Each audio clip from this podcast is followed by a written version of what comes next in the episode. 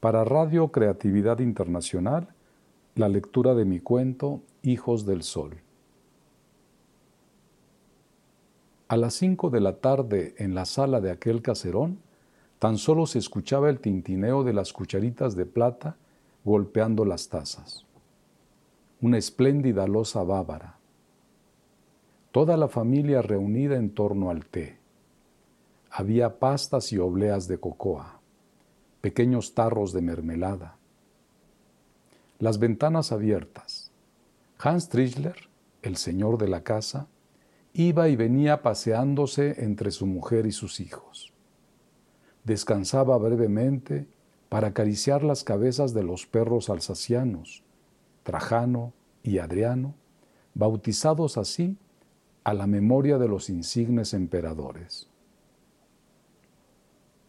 El pequeño Hans, primogénito de apenas nueve años, vestía pantalones de pana beige y una camisa blanca de paño. Harriet, su hermana de seis años, un ropón de flores y encajes blancos. La señora Trischler, Helga, sentada frente al piano. La piel tan maravillosamente blanca, los cabellos rubios, las pestañas rayos de sol, el resplandor de sus ojos, los delgados dedos deslizándose graciosamente sobre las teclas. Las alegres y puntuales notas de mazurcas de Chopin. Y yo, entre todos ellos atisbando, acechando el momento preciso. La tarde en cuestión fue la del 16 de febrero de 1869, allí, en Villa Carlota, en la agreste meseta de Yucatán. No hay rebelión sin muerte, no hay libertad sin dolor. Así es la historia de mi pueblo. La Madre Mayor, Maxil, dispuso que la infusión de té fuera enriquecida con semillas, pétalos y hojas de adormidera. Por Cisal había llegado desde Hamburgo. Habían llegado campesinos, artesanos, zapateros y de otros muchos oficios, gente buena a la que poco había que entender en su lengua. Pero el amo Hans Trischler y otros pocos como él no eran tan sencillos ni tan nobles. Exigieron de Villa Carlota las mejores tierras. Le servimos con paciencia hasta que cansados nos vimos sin más esclavos de ellos. Nuestras hijas pasaron a ser sus mujeres.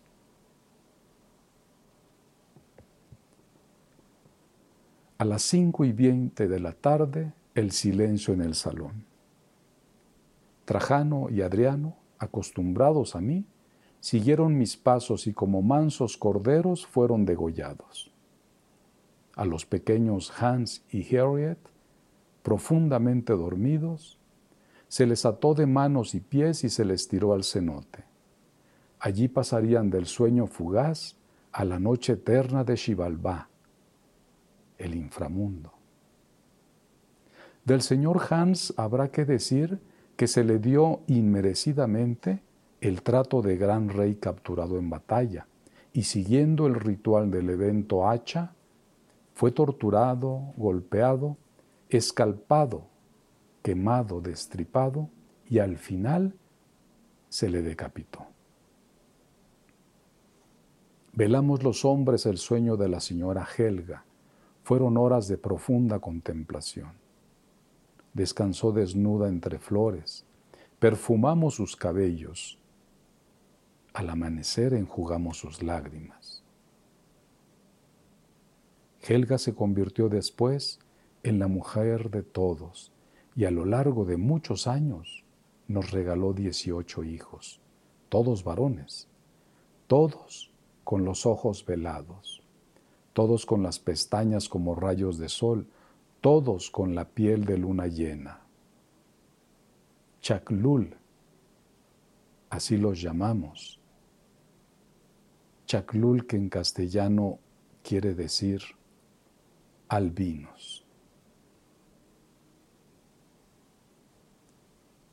Soy Oscar Martínez Molina, saludando desde Radio Creatividad Internacional.